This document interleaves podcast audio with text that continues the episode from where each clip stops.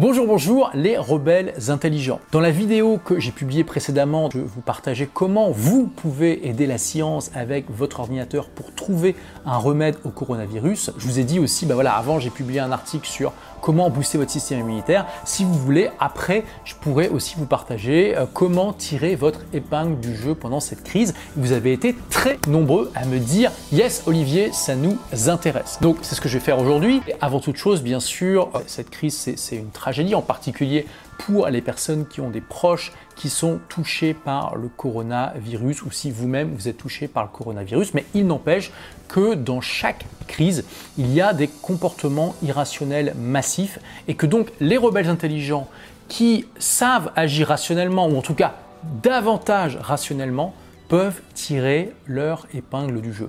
Et c'est particulièrement vrai dans la bourse. On a vu que la bourse s'est effondrée ces derniers jours et que c'est parti pour durer un certain temps. Pour le rebelle intelligent qui est éduqué sur comment investir intelligemment en bourse et qui a une vision à long terme, eh bien c'est aujourd'hui euh, une véritable opportunité.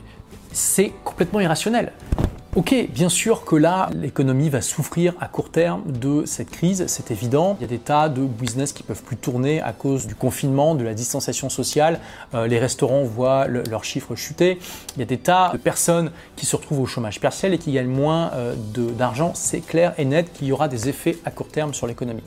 Mais à partir du moment où vous avez une vision long terme, et quand dis vision long terme, c'est minimum 20 ans. Personnellement, moi j'ai une vision plutôt à 30 ans. Hein, aujourd'hui, j'ai 39 ans, je viens juste d'avoir 39 ans. Euh, je me vois pas prendre ma retraite avant que je sois forcé de la prendre. Donc j'espère ne devoir prendre ma retraite le plus tard possible, si possible à 70 ans ou plus. Donc c'est pour ça que j'ai une vision à 30 ans à partir d'aujourd'hui.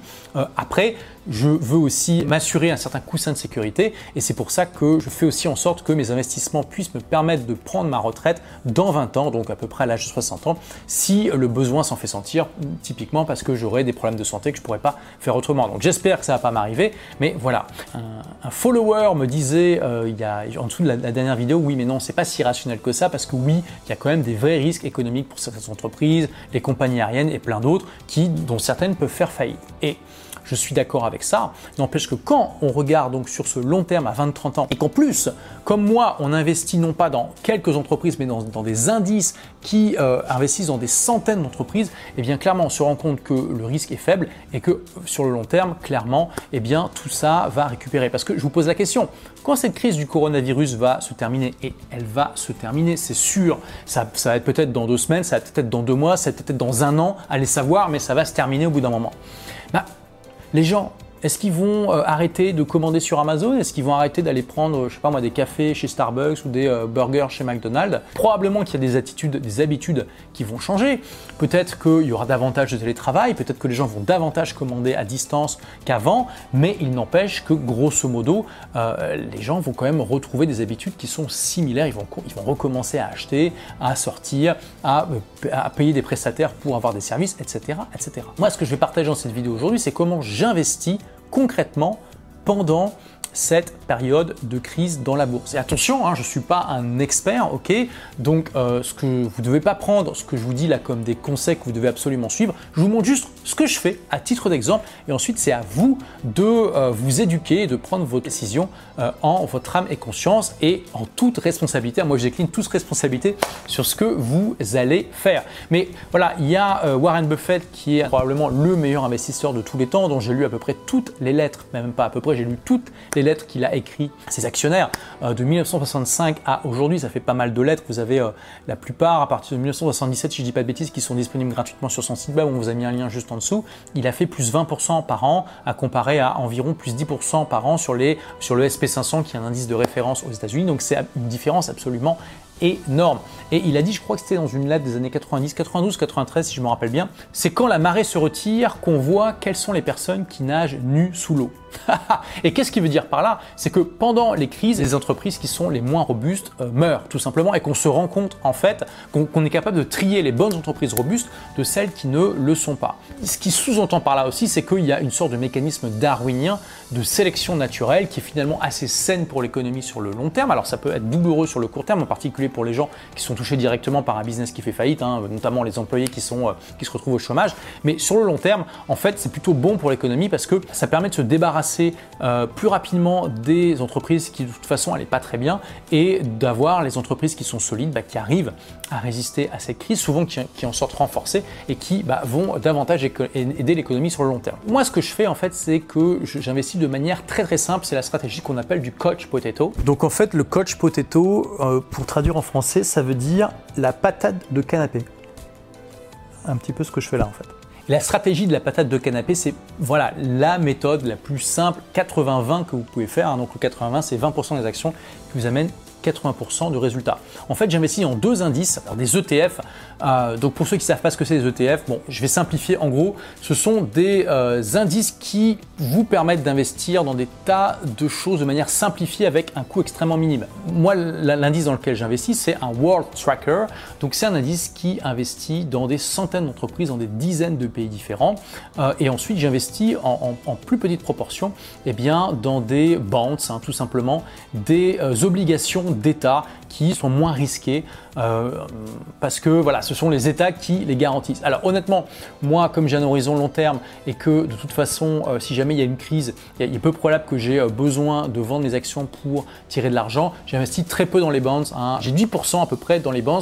Il y en a qui recommandent d'investir dans les obligations d'État à hauteur de votre âge. Donc si par exemple, comme dans mon cas, vous avez 39 ans, eh bien si vous suiviez la formule à la lettre, vous investiriez 39% dans les obligations d'État 61% en actions.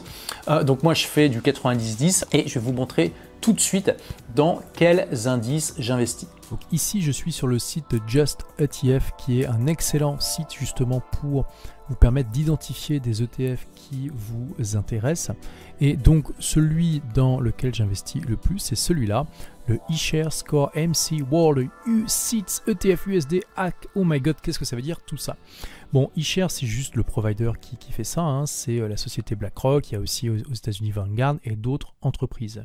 Donc, UCIT, ça veut dire que c'est compatible avec euh, les lois de l'Union européenne hein, et que donc, en tant que résident européen, vous pouvez l'acheter sans problème. Ça, c'est la, monnaie de base dans laquelle est euh, ce, cet ETF est accumulé. AC, ça veut dire accumulatif. Ça veut dire qu'en fait, eh bien, vous allez avoir plein d'entreprises dans cet indice qui vont vous verser des dividendes régulièrement, typiquement une fois par trimestre. Et euh, vous avez deux stratégies possibles. Hein. Soit eh bien, euh, vous voulez garder ces, dividendes pour ben, voilà, les dépenser ou faire ce que vous voulez avec, soit vous demandez en fait euh, à, la société qui gère l'indice eh bien, de prendre ces dividendes et de les réinvestir automatiquement dedans. donc moi je préfère que ça s'accumule puisque cet argent que j'investis, j'en ai pas besoin sur le court terme. D'accord? C'est euh, pas quelque chose d'important pour moi et je préfère au contraire viser le long terme, hein, c'est ce qui m'intéresse. Euh, mais vous pouvez trouver pour chaque ETF, ou on va dire pour beaucoup d'ETF, eh bien, il y a deux versions, la version qui accumule et la version qui distribue. D'accord? Quand on regarde un petit peu euh, en dessous, on peut voir différentes choses. Donc là, on voit le prix en euros ici. Euh, et on voit surtout, alors ce que le plus important, c'est ça. Enfin, il y a deux choses importantes. C'est ces deux trucs-là. On va dire qu'il y en a trois. Allez, c'est ça, ça et ça. Ok, je vais y arriver. D'abord, la taille du fond plus il est grand et moins votre risque est important. Le risque dans, le sens que le fonds disparaisse, que euh, eh bien peut-être aussi euh, l'entreprise derrière fasse faillite, etc. En l'occurrence, BlackRock c'est du solide, hein, le risque est quand même relativement faible. Plus il est petit aussi, plus vous avez un risque de euh, non-liquidité. Qu'est-ce que c'est que la liquidité? C'est tout simplement le nombre de transactions qu'il y a par jour. Alors vous allez me dire, on s'en fout complètement, mais non, plus il y a de transactions par jour, et plus au moment où vous voulez acheter ou vendre, vous avez de, la, chance que quelqu'un veuille vendre ou acheter euh, au même moment. D'accord? Donc ça veut dire que euh, quand vous achetez euh, un ETF, c'est à quelqu'un. D'accord? Et donc, il faut que cette, personne vende à l'instant T. S'il y a très peu de gens qui ont cet ETF, ben, vous, pouvez vous retrouver avec un ordre d'achat qui dure pendant plusieurs jours, même quand les conditions de prix sont bonnes, et euh, il n'y a personne qui va vous le vendre en fait. Et inversement, si vous voulez vendre et qu'il n'y a pas d'acheteur derrière parce qu'il n'y a personne qui est intéressé par ce fonds, ça peut être un problème. Juste ETF pense que c'est un bon niveau à partir de 500 millions. Là, on est à 16 milliards, 16 hein, milliards 778 millions la taille du fonds, donc ça, va. Euh, voilà, là, vous, vous savez que typiquement, euh, dès que vous allez vouloir vendre ou acheter au prix du marché, ça va trouver acquéreur ou vendeur euh, ou acheteur euh, très rapidement. Donc ça, c'est une bonne chose. Ensuite, vous avez différentes manières euh, pour, les, pour les ETF de suivre des indices. on va dire que les, mieux, c'est les, les, physiques. C'est-à-dire que vraiment, ils achètent les actions en vrai. D'accord? Parfois, c'est des contrats avec des dérivés qui sont très compliqués à comprendre. là, au moins, vous savez que quand vous avez des parts dans cet ETF, vous avez des véritables actions d'entreprise euh, dedans. Et normalement, si l'entreprise d'ailleurs fait défaut, fait faillite, ces euh, actions vous appartiennent en direct, donc vous allez pouvoir les récupérer à un moment. Le processus va peut-être être un peu long, il va peut-être demander du, pas mal de paperasserie pour prouver aux autorités que vous êtes bien le propriétaire, mais normalement, au bout d'un moment, vous allez récupérer ça. Donc là, on voit ici, hein, euh, politique de dividendes, c'est accumulé. donc le fonds est domicilié en Irlande, donc ça c'est bon parce que vous avez des optimisations fiscales avec les États-Unis, même si on va le voir, tout toutes les actions euh, de cet indice ne sont pas aux États-Unis. Après, la situation fiscale de chacun est différente, donc rapprochez-vous de votre avocat fiscaliste ou de votre comptable euh, si vous voulez être sûr de bien optimiser fiscalement. Donc la charte, bon, c'est euh, ça vous montre les performances sur les mois, semaines passées. Là, on peut voir que bon, c'est juste rigolo, quoi. Hein, là, enfin rigolo. Bon, c'est tragique, mais en même temps, on voit à quel point c'est des soldes. Alors attention, hein, parce que là, c'est pas du moins 13% par rapport à il y a deux mois, c'est du moins 13 par rapport à il y a un an.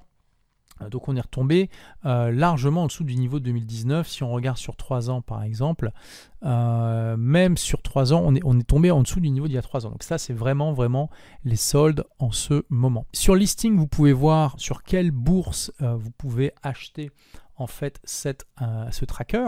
Donc vous avez le choix, hein. en grosso modo, si vous avez un tracker euh, européen, moi je vous recommande deux Giro, hein. c'est celui que j'utilise, deux Giro, je vous ai mis un lien juste en dessous, euh, vous avez accès à à peu près tous ces échanges-là. Donc vous avez ça dans différentes monnaies, vous voyez ici c'est la livre sterling, vous avez même, c'est même listé sur la bourse de, du, Mexique, en pesos mexicains.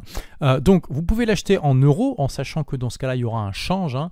un change en dollars. Bon, ça, vous allez, ça va vous coûter allez, 2%. Si vous investissez sur 20 ou 30 ans, c'est pas très important important parce qu'une fois que vous avez investi en euros, c'est converti en dollars. Ensuite, vous avez les gains en dollars qui vont s'accumuler sur 20-30 ans. Et une fois que vous voudrez reconvertir en euros, eh bien, vous aurez à nouveau des frais. Alors, vous avez aussi un, risque sur le, taux de change. Si le taux de change dans 20-30 ans est très différent de celui d'aujourd'hui, ça va jouer euh, à la fois dans votre faveur ou en votre défaveur, on n'en sait rien. Euh, donc, euh, à vous de voir. Vous pouvez trouver des fonds équivalents en euros si vous le souhaitez, mais je vais vous montrer. De toute façon, dans ce genre de tracker world, eh bien, les États-Unis sont en général très très représentés puisqu'ils représentent en fait l'essentiel de, de la capitalisation du monde. Donc pour avoir accès justement un peu plus aux détails des entreprises dans euh, lesquelles eh bien, cette, euh, ce tracker investit, dans quel pays, dans quelle monnaie, vous pouvez télécharger ici le fact sheet non pas shit, parce que shit, c'est pas la même signification, les anglophones comprendront. Euh, on a ici donc les principaux titres en portefeuille, ce sont les 10 plus grandes capitalisations. On a Apple, Microsoft, Amazon, Facebook, euh, Google, hein. euh, JP Morgan, Johnson Johnson, Visa. Donc tout ça, déjà, c'est fait. Les 9 des 10 premières entreprises les plus importantes de ce portefeuille sont américaines. Et ensuite, vous avez Nestlé, qui est une entreprise suisse. C'est logique, hein, je vais vous montrer après. On a la répartition donc par pays. On a les États-Unis qui représentent 63%, ensuite le Japon, le Royaume-Uni, la France, le Canada, la Suisse, l'Allemagne, etc., etc. Vous avez ici les différents secteurs, donc technologie de l'information, finance, santé. Donc il faut, vous rendre compte qu'en fait, c'est un indice qui essaie de suivre les pays industrialisés hein, majoritairement et que bah voilà en gros les États-Unis euh, c'est le ratio euh, si vous voulez, un peu typique du poids de leur entreprise dans l'économie mondiale. Bah oui, c'est absolument hallucinant. Hein. Ça vous montre à quel, pourquoi euh, c'est la raison première pour, pour laquelle les, États-Unis sont à, à, ce point une superpuissance. Bon, déjà, c'est un marché intérieur immense, hein, plus de 300 millions de personnes euh, qui parlent tous la même langue, dans un cadre juridique qui est relativement semblable. mais voilà, aussi, voilà, c'est l'essentiel des, des, des, grosses de l'économie mondiale est aux États-Unis. Bon, après, il y a quand même pas mal. Si on prend l'Europe en agrégat, ça représente un bon pourcentage aussi. Mais voilà, donc vous voyez aussi, c'est quand même intéressant parce que c'est réparti dans pas mal de, secteurs différents et dans pas mal euh, de, pays différents aussi. Et si vous voulez aller plus loin, avoir un peu plus de détails sur ça, bah en fait vous pouvez ici copier-coller l'ISIN hein, et le, le, le, coller dans un moteur de recherche. Ensuite, vous pouvez aller tout simplement sur, euh, eh bien, euh, bah, là en l'occurrence, autant aller sur le site d'eShare indirectement, ça va vous montrer euh, eh bien, les détails de cette, de cette ETF. Donc là, on retrouve les infos qu'on avait déjà vues avant avec peut-être un petit peu plus d'infos. Donc là, en plus, oui, c'est la version pour le britannique, bon, peu importe. Donc ils vous, disent que, voilà, par exemple, c'est compatible avec euh, l'équivalent du PEA euh, britannique. Donc vous pouvez mettre ça dans un compte sans, sans impôt, etc. etc. donc voilà, donc là on retrouve les, les, les, 10, les 10 premières capitalisations de l'entreprise. Alors là, ici, on a une info qu'on n'avait pas dans le PDF, c'est euh, la ventilation par euh, monnaie. Donc on voit que l'euro, ça représente un petit peu moins de 10%. Ensuite, on a le yen, le pound, euh, les francs suisses, le, le dollar canadien, etc., etc. En géographie, vous avez une petite carte mignonne qui vous montre un petit peu. Et on retrouve ici le secteur qu'on avait déjà vu.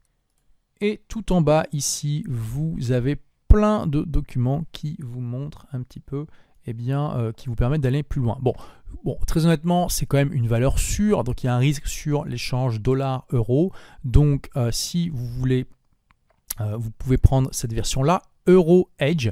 Donc qu'est-ce que c'est en fait? C'est euh, une version qui va euh, en fait vous protéger contre justement les fluctuations de change entre l'euro et le dollar. Donc en général ce genre, donc sinon c'est le même fond, hein, c'est exactement la même chose, sauf que voilà, donc ce, cette protection a un coût, c'est comme une assurance, hein, vous pouvez vous en douter. En général le coût est plus important. Vous voyez ici on passe de 0,20 à 0,30%. Donc comment ça fonctionne en fait? C'est quoi ce coût? Et eh ben en fait c'est le euh, vous cliquez ici, ça, ça, vous, explique. Ça c'est le prix que vous allez payer chaque année. Donc si par exemple vous avez 100 000 euros euh, d'investis dans ce fonds, euh, ça va vous coûter 0,30%. Donc 10% euh, de 100 000, ça fait 10 000, 1% ça fait 1000, donc ça va vous coûter 300 euros. C'est extrêmement faible. Hein. La plupart des fonds gérés par des humains, parce que tout ça c'est fait de manière informatique, c'est du 1 à 2%. Et sur le long terme, si vous comprenez la puissance des intérêts composés, vous savez que sur le long terme, bah, c'est juste, euh, juste hallucinant. Quoi. Ça, peut faire des différences de centaines, parfois de millions d'euros en fonction de la somme que vous avez et euh, du temps que vous avez investi. Mais si vous voyez, euh, vous avez une vision à long terme sur 20 ou 30 ans comme moi, eh bien ça fait une différence absolument énorme. D'accord? Donc, euh, donc du coup, vous avez ici le, le, code qui, qui, a changé. Donc ça c'est IWLE et si vous voulez donc en USD natif comme moi, euh, parce que moi ça ne me dérange pas d'avoir, voilà, c'est SWA, et ça après vous le copiez-coller dans votre broker et vous pourrez le trouver facilement. Ensuite, pour donc les obligations d'État, je utilise celui-là. Donc c'est des, euh, des obligations d'État à très court terme, à 1-3 ans. Pourquoi? Parce qu'aujourd'hui, donc c'est uniquement en euros sur donc des gouvernements européens. Vous pourrez aussi trouver euh, le comment dire le détail dans le fact sheet euh, donc vous avez la France 16%, l'Espagne, l'Italie, l'Allemagne euh, qui représentent l'essentiel des investissements. Bon honnêtement, à part euh, l'Allemagne, je veux dire, euh, ça, c'est des pays qui sont quand même extrêmement endettés, hein, typiquement qui ont des, euh, des dettes qui se rapprochent de 100% du PIB, voire qui la dépassent, et ça va pas s'arranger avec la crise du coronavirus. Donc, euh, moi, je ne fais pas confiance du tout à ces États pour rembourser dans 10, 15, 20 ans. C'est pour ça que je ne prends pas d'obligation d'État sur des périodes aussi longues. Par contre, voilà, on est d'accord sur le fait de dire que voilà, c'est la France, l'Italie, l'Espagne ne vont pas non plus. Il y a peu de chances qu'elles fassent faillite dans les 1 à 3 ans. Donc, je prends des obligations là-dessus. Alors, il faut savoir que Bon, c'est, euh, ça, vous rapporte très très peu, euh, donc c'est, vraiment juste pour stabiliser votre portefeuille parce qu'en général, pendant les crises financières, eh bien, euh, ces, ces obligations d'État sont un peu plus stables que les autres. Et rien ne vous empêche de prendre d'ailleurs vous voyez que ici la variation euh, est beaucoup plus faible que sur euh, les actions. Hein. Donc c'est une manière de lisser un peu votre portefeuille. Donc bon, moi honnêtement, je m'en fous un peu hein, vu que c'est sur le long terme, mais euh, en fonction de votre stratégie, votre profil d'investisseur, c'est aussi important. On voit ici que la taille du fonds n'est pas génial, génial, mais bon, à 429 millions, on se rapproche de la taille conseillée de 500 millions, donc c'est pas non plus la mer à boire. Et rien ne vous empêche d'investir en des pays dans les obligations d'État de pays qui sont moins euh, moins euh, endettés comme la Suisse, l'Estonie, euh, Singapour, etc. etc. à vous de rechercher en tapant dans votre moteur de recherche et eh bien tout simplement pays les moins endettés du monde pour trouver des pays qui ont une assise financière un peu solide. Hein, pour info, les États-Unis, c'est pas la joie non plus. Donc ça, c'est ce que je fais en permanence. Hein. Tous les mois, je vire une somme. Et qu'est-ce que je fais particulièrement pendant cette crise? Eh bien, dès le début mars, quand j'ai vu que les marchés ont commencé à s'effondrer, j'ai viré une grosse somme à mes différents brokers avec, euh, et je me suis fixé une règle d'investissement. Au lieu d'investir tous les mois comme je fais d'habitude, j'ai divisé cette grosse somme en 10 et je l'investis toujours la même somme pendant, bah, pendant 10 semaines en fait, tout simplement. Alors pourquoi 10 semaines? Honnêtement, c'est pas, j'ai pas fait une formule, j'ai pas fait voilà Einstein, j'ai pas commencé à sortir mon tableau et à mettre des, à faire des équations compliquées à la créer dessus. Hein, ok, c'est juste que je me suis dit, on n'a aucune idée de combien de temps cette crise va durer D'accord? Aucune idée. Euh, ça peut. Euh, là, on parle déjà de personnes qui ont, euh, enfin, d'équipes de, médecins qui ont trouvé des remèdes déjà existants, notamment contre le paludisme, qui a priori fonctionnent bien contre le coronavirus. Si c'est vrai et que ces médicaments sont disponibles en masse, ça va aider énormément à, gérer cette crise et que les marchés vont remonter. Donc ça, ça peut être annoncé dès la semaine prochaine. On n'en sait rien. Peut-être que, bah, finalement, ça va pas être si efficace que ça, ou que ça va être efficace, mais ça va pas suffire. C'est pas parce qu'on a des remèdes, qu'on en a forcément assez pour euh, guérir des centaines de milliers de personnes et que forcément vous avez envie de choper la maladie, hein, bien sûr.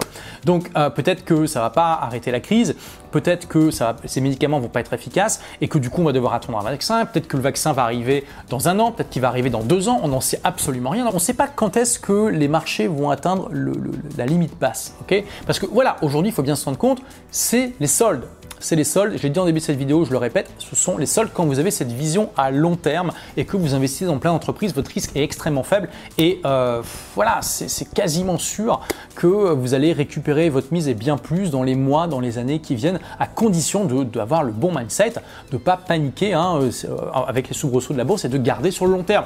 Moi, je suis comme Warren Buffett. Warren Buffett a dit ma période de maintien favori des actions que j'ai achetées, c'est toujours. Et je suis exactement le même cas. Moi, quand j'achète des actions, c'est pour les garder toujours. J'en ai absolument aucune depuis le début de cette crise parce que je ne sais pas de jouer contre les marchés, je profite juste des soldes.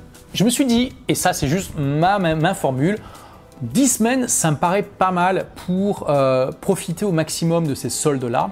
Euh, si le marché a, remonté avant, eh bien, euh, à la limite, peut-être que j'arrêterai d'investir. Si ça revient au même niveau qu'avant, euh, qu'avant la crise, eh bien, je reviendrai à ce moment-là à, mon investissement d'une fois par mois. si ça continue après, bah, au moins, j'aurai profité de 10 semaines de solde. Donc, c'est juste mon approche. Vous pouvez avoir une approche complètement différente. C'est celle que j'estime qui a le, probablement le meilleur ratio coût-bénéfice euh, et risque, bénéfice, surtout, surtout, surtout, euh, n'investissez pas toutes vos, toutes vos économies là-dedans. N'investissez que de l'argent dont vous n'avez pas besoin immédiatement parce que vous avez compris, on joue un jeu sur le long terme ici. Euh, et à côté de ça, moi, j'ai une réserve personnelle qui me permet de tenir 6 mois sans salaire.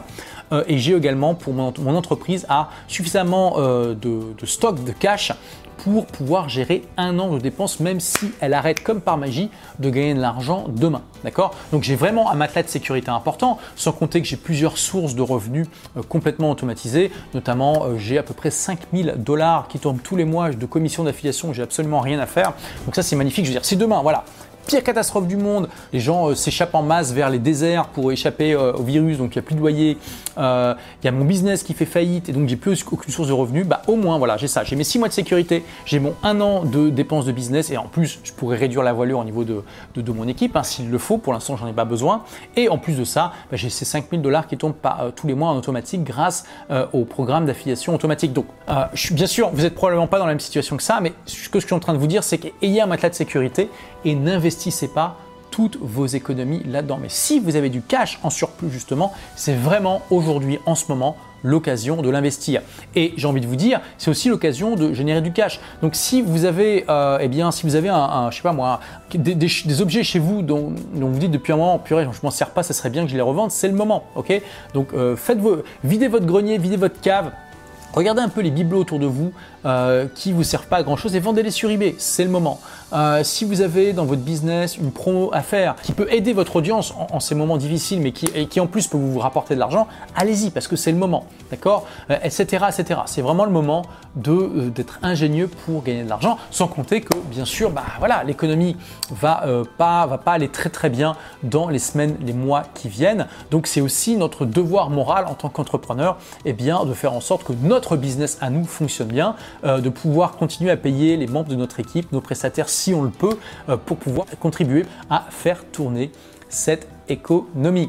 Voilà, et donc si vous n'avez absolument aucune éducation financière, que vous êtes toujours là en train de regarder cette vidéo, vous dites ok c'est génial mais vraiment j'y comprends rien, il y a un livre que je vous recommande sur le sujet, c'est The Millionaire Expat donc par Andrew Alam, hein, Andrew Alam, euh, on vous a mis le lien là juste en dessous et puis aussi dans une fiche là sur la vidéo. Un excellent livre, j'ai lu beaucoup de livres sur euh, l'art et la manière d'investir et euh, honnêtement c'est juste le meilleur, euh, le plus simple, le plus qui va droit à l'essentiel, le 20% dont vous avez besoin d'apprendre pour avoir 80% de résultats. Dans ces périodes troublées, je vous souhaite beaucoup d'énergie, surtout voilà, gardez la pêche, sachez voir le verre à moitié plein. Alors c'est vrai que c'est casse-pied d'être confiné chez soi, d'avoir ce risque d'avoir une maladie, d'avoir le risque d'avoir ses proches qui sont touchés. Mais voilà, c'est aussi une opportunité pour vous peut-être recentrer sur euh, ce qui est le plus important pour vous, pour mettre en place un projet euh, auquel vous pensez depuis longtemps, écrire un livre, euh, bosser sur votre projet d'entreprise, etc., etc. Donc, je vous souhaite vraiment de voir ce côté positif, de trouver cette énergie en vous et de foncer sur vos projets. Merci d'avoir écouté ce podcast. Si vous l'avez aimé, est-ce que je peux vous demander une petite faveur? Laissez un commentaire sur iTunes pour dire ce que vous appréciez dans le podcast tout simplement. Ça aidera d'autres rebelles intelligents comme vous à trouver le podcast et puis à être inspirés tous les jours ou presque par lui. Merci et à très vite pour de nouvelles aventures.